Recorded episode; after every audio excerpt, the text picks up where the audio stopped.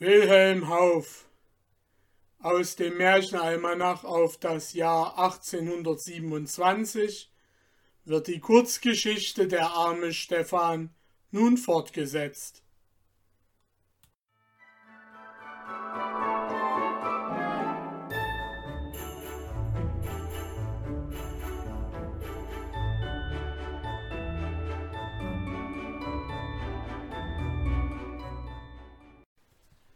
Nachdem er beim Eintritt in einige Haustüren seinen Stock zu leicht gefunden hatte, um mit ehrlicher Leute Geld sein Gewissen zu beschweren, wandte er sich in eine andere Straße und wurde hier von seiner Zauberrute in den zweiten Stock eines neuen Hauses gezogen.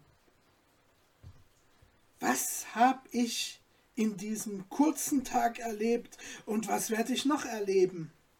sagt er zu sich. Träume ich denn nicht? Aber nicht einmal träumen hätte ich in unserer armen Gasse ein solches Glück. Nicht einmal einbilden hätte ich mir solche Veränderungen können. Welche Menschen habe ich kennengelernt?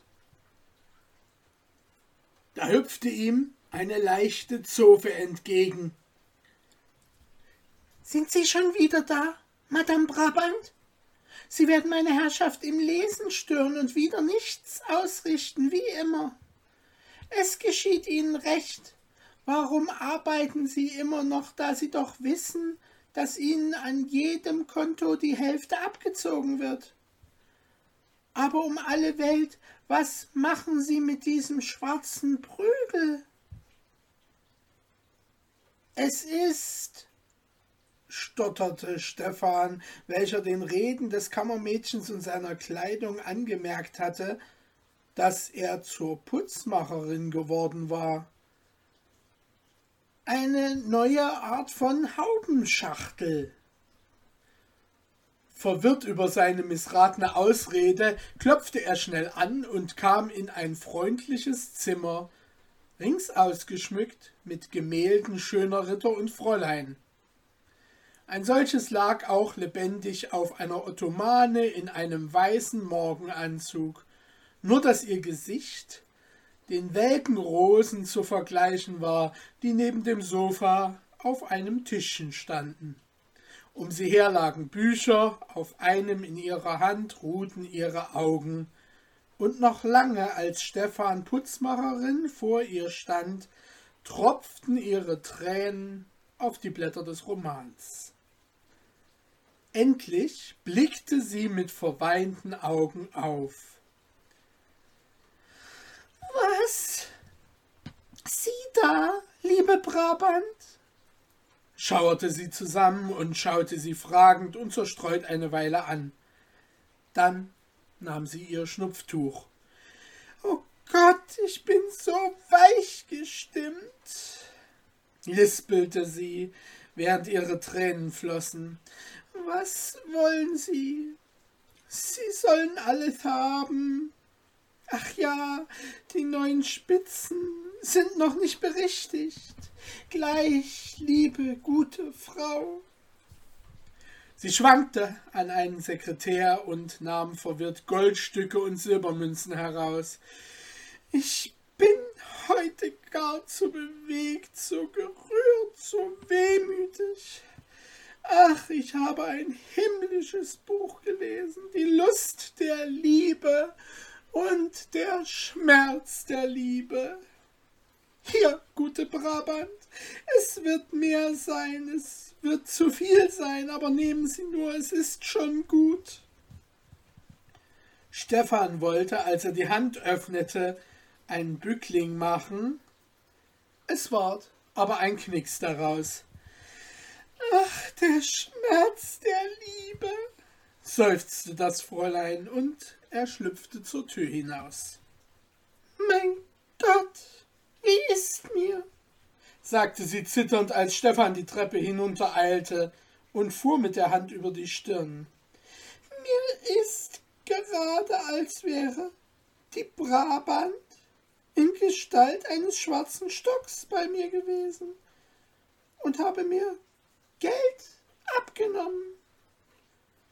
Das ist Krankheit, Fieber. Niemand ist da gewesen.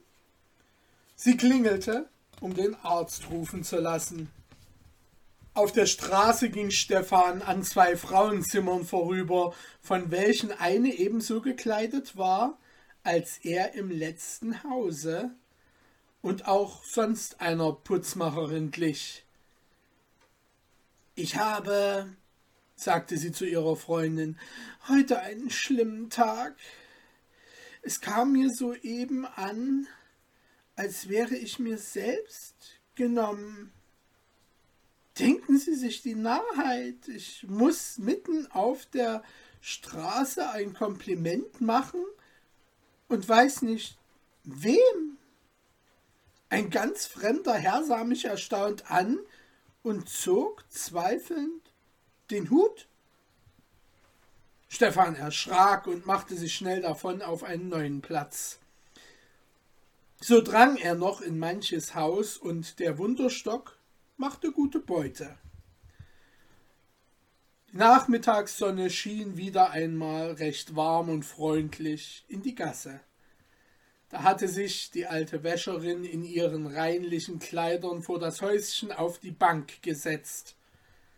Ruhig lagen ihre gefalteten Hände im Schoß, und ein milder Zug auf ihrem bleichen Gesicht zeigte, wie wohl ihr die lang entbehrte Sonnenwärme tue. Sie dachte auf den ewigen Sonnenschein und die Ruhe im Himmel und bat Gott, sie nicht mehr lange darauf harren zu lassen. Darüber sank ihr schwaches Haupt in Betäubung. Sie schlummerte ein und Träume besuchten sie.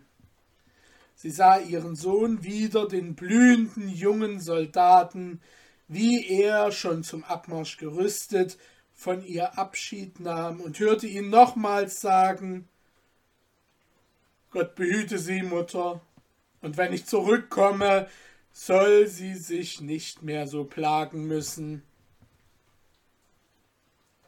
Dann sah sie ihn wieder mit großer Bangigkeit in einem Schlachtgetümmel.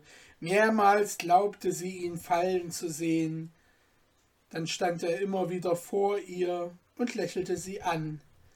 Endlich ist es ihr, als wäre es Abend, und sie liegt müde in ihrem Stuhl in der finstern Stube.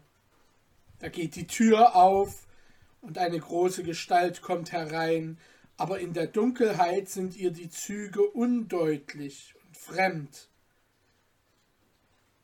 Jetzt tritt er ganz nah und es ist ihr Ferdinand. Grüß Sie Gott, Mutter, ruft er. Kennt sie mich noch? Und auf einmal fällt es ihr ganz schwer auf die Knie und er schüttet ihr die Schürze voll Geld. Sie hört auch deutlich Rauschen, sie will auffahren. Frau Liese, hey, Nachbarin Liese, ruft es immer lauter, und am hölzernen Tritt hört sie, dass der alte Christoph mit seinem Stelzfuß auf sie zugehüpft kommt wie sie die Augen aufschlägt und sich besinnt, dass sie im Gästchen vor der Haustür sitzt, steht er schon vor ihr. Ei, sie muss mit mir kommen, Alte, sagt Christoph. Und seine schwarzen Augen funkelten aus dem graubärtigen Gesicht. Was denkt sie? Sie weiß ja, dass ich gestern den dummen Streich gemacht und dem Viertelsvogt die Wahrheit unter die Nase gesagt habe. Dafür verschaffte er mir freie Loges ohne Aussicht. Gerade haben sie mich wieder laufen lassen. Ich humple verdrießlich nach Haus. Wie ich in mein Loch krieche, denkt sie sich, steht auf meiner Bank, die mir ja schon lang als Tisch und Bett und Kasten dient, ein Krug mit Wein, ein Laib Brot und zwei mächtige Würste. Meiner Seel, ich bin kein Narr, es ist wahr. Ist's vom Himmel gefallen, hat's ein guter Freund getan? Ich weiß es nicht. Auf den Studenten möchte ich am ersten raten, aber wo hätte er das Geld dazu? Aber da ist's einmal bei meinem halben Bein, das in der Magdeburger Schanze liegt. Nun, ich will schon herauskriegen, wer mir den Streich gespielt hat. Er hat wohlgetan, damit ich mir einen lustigen Abend machen soll. Nun bei Gott, das will ich auf seine Gesundheit tun, aber sie muss mir helfen, Frau Liese. Allons, Marsch! Setze Sie Ihre Beine in Bewegung, schau sie mir nicht so starr ins Gesicht. Mein Gott, was ist das? rief die Wäscherin mit aufgehobenen Armen. Und mir träumt's eben, mein Sohn sei da gewesen und habe mir eine ganze Handvoll Geld. Großer Gott, da, in meiner Schürze. Mohrensäbel, fiel der alte Kriegsmann in seiner Bassstimme ein. Was ist denn heute für ein Tag? Mir regnet's Würste ins Haus, dir Taler in die Schürze, närrisches Mütterchen. Dein Sohn kann nicht da gewesen sein, den hab ich selber eingraben helfen. Aber dass heute ein guter Geist spukt, das ist richtig. Deswegen darfst du mir aber doch meinen Schmaus nicht verachten. Trag dein Geld in die Truhe. Du sollst heut mein Gast sein. Ein andermal steh auch ich dir zu Diensten. Element! Was sind das für Sachen? Mit unbeschreiblichem, stillen Frohlocken hatte Stephan das alles in der Ecke versteckt belauscht, und nun flog er neuer Freude entgegen. Er schlich sich durch die Hintertüre in das Haus seines Nachbars, des Vaters von Sabinen, und hüpfte mit seinem Stab die schmale, finstere Treppe hinauf bis zum Dachstübchen des Studenten. Leise öffnete er die Tür. Da saß der arme Jüngling halb abgewandt von der Türe vor den kleinen Fenstern, auf deren Gesimse er sein Buch gelegt hatte. Seine hohe, magere Gestalt im dürftigen grauen Kleide, seine schönen Haare und die bleichen Wangen gaben das Bild edler Armut und wirklich glich er auch ganz einem Bilde. In seiner ruhigen, aufrechten Haltung, mit den niedergeschlagenen Augen und die Hände um das griechische Trauerspiel, welches er las, gefaltet. Der rötliche Abendschimmer glänzte durch die Scheiben auf seine hohe Stirne und sein Buch. Das Geräusch des Eintretenden erweckte ihn, er sah sich um und stand in einiger Verlegenheit auf. Guter Moses, sagte er treuherzig, seine Hand auf die Brust legend, es tut mir sehr leid, dass du wieder umsonst kommst. Ich muss dich bitten, noch einige Zeit Geduld zu haben. Ich habe mich bisher umsonst um Stunden bemüht, weil der Rektor, seit ich ihm einmal die Fehler in seiner Übersetzung gewiesen habe, mich überall verfolgt und anschwärzt. Doch habe ich Hoffnung, nächstens einige Lehrstunden zu bekommen und dann, lieber Herr, fiel Stephan als jüdischer Gläubiger ein mit heimlicher Freude über seine Rolle. Lieber gelehrter Herr Student, äh, was liegt an den Talern? Ich bin nicht deswegen gekommen. Ich habe Sie fragen wollen, ob Sie nicht einige Taler Vorschuss brauchen können wenn Sie einmal Superdent oder Konsistorialis sind, geben Sie es mir wieder. Und hiermit legte er eine Handvoll Geld auf den Tisch. Der Student trat einen Schritt zurück. Große Tränen kamen ihm in die Augen. Oh, du guter Mensch, rief er aus, fasste ihn bei der Hand und ihn umarmend sagte er. Vergib mir, lieber Moses, ich habe bisher geglaubt, dass es nur im Alten Testament und in Iflans Lustspielen edelmütige Juden gäbe. Wie beschämt stehe ich dir vor, aber du tust zu viel, fuhr er fort, und willst mehr als ich brauche geben.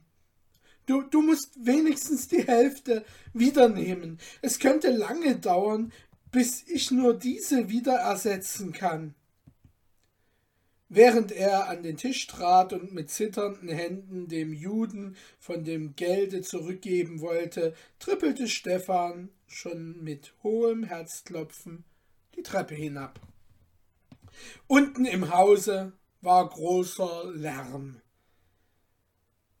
Herr, rief Sabinens Vater, wenn ich Ihnen aber sage, dass der Kaufmann eine Menge Bestellungen bei mir gemacht hat und versprochen, alles fertige Bar zu bezahlen, ist gut für ihn, fiel der Eisenhändler mit schnarrendem Tone ein. Ich bleibe aber bei meinem Grundsatz, nichts auf Borg herzugeben. Aber lieber Herr Rufe, bat der Messerschmied wieder, erbarmen Sie sich doch über eine Familie, die nahe daran ist, wie wilde Tiere eingepackt und übers Meer geschickt zu werden. In Ihren Händen liegt unser ganzes Glück. Sie können die letzte Hoffnung zu einem neuen Aufkommen, die mir armem Mann. Ja, wenn, unterbrach ihn gleich der Kaufmann, ihr Messerschmiede in diesem Zwinger nur nicht so verrufen werd. Wie könnt ihr denn von mir verlangen, was euer leiblicher Vater nicht tun will? V vielleicht lenkt Gott noch, doch noch sein Herz, redete das Weib drein.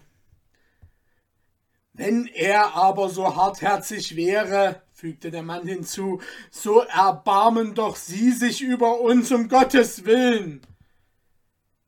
Dies behorchend hatte Stephan seinen Stock hinter einen Treppenbalken geschoben und sah eben Sabinen mit traurigem Gesicht ins Haus treten. Als sie ihn auf der Treppe erblickte, erheiterte sich schnell ihre Miene, sie bückte sich hastig, als wollte sie sich versichern, dass er's wirklich sei, fuhr dann auf und dem Herabspringenden entgegen. O Stefan, sagte sie und legte mit Zutrauen ihre Hände auf seine Arme. Du hast mir recht gefehlt. Wo warst du denn so lange? Ich habe viel auf dem Herzen, das ich dir klagen möchte. Wo kommst du denn her? fiel ihr Stephan ins Wort. Ach, von dem garstigen, schnaubenden Vetter Kessstecher. Da war ein Herr beim Vater und hat feine Messer und Bestecke und Feuerstahle bestellt, dass wir davon reich werden könnten aber der Herr Rufe will kein Eisen und Stahl hergeben, wenn's der Vater nicht gleich bezahlt. Drum haben sie mich mit einem Zettel zum Vetter geschickt. Der hat mich aber angeschnaubt. Pah! Ich hab nichts, und wenn ich was hätte, so gäb ich nichts. Punkt um.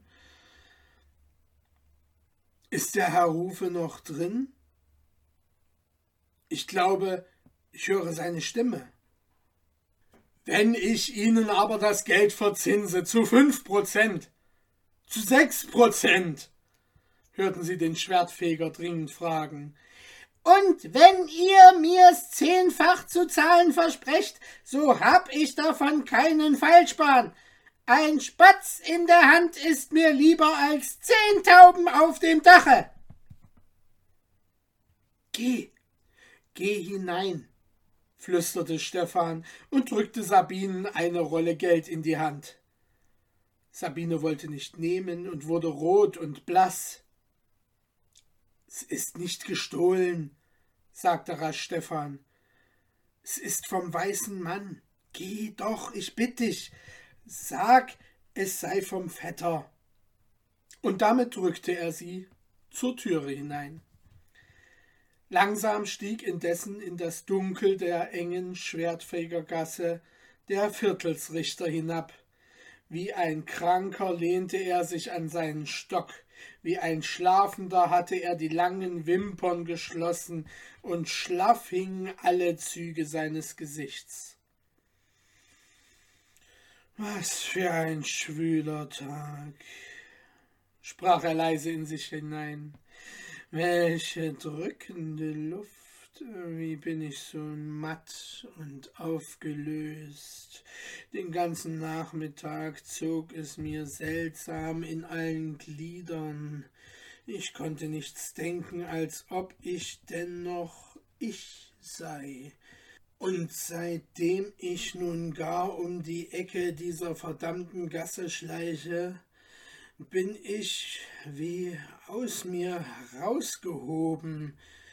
Ja, diese Spitzbubenhöhle zehrt mir am Leben.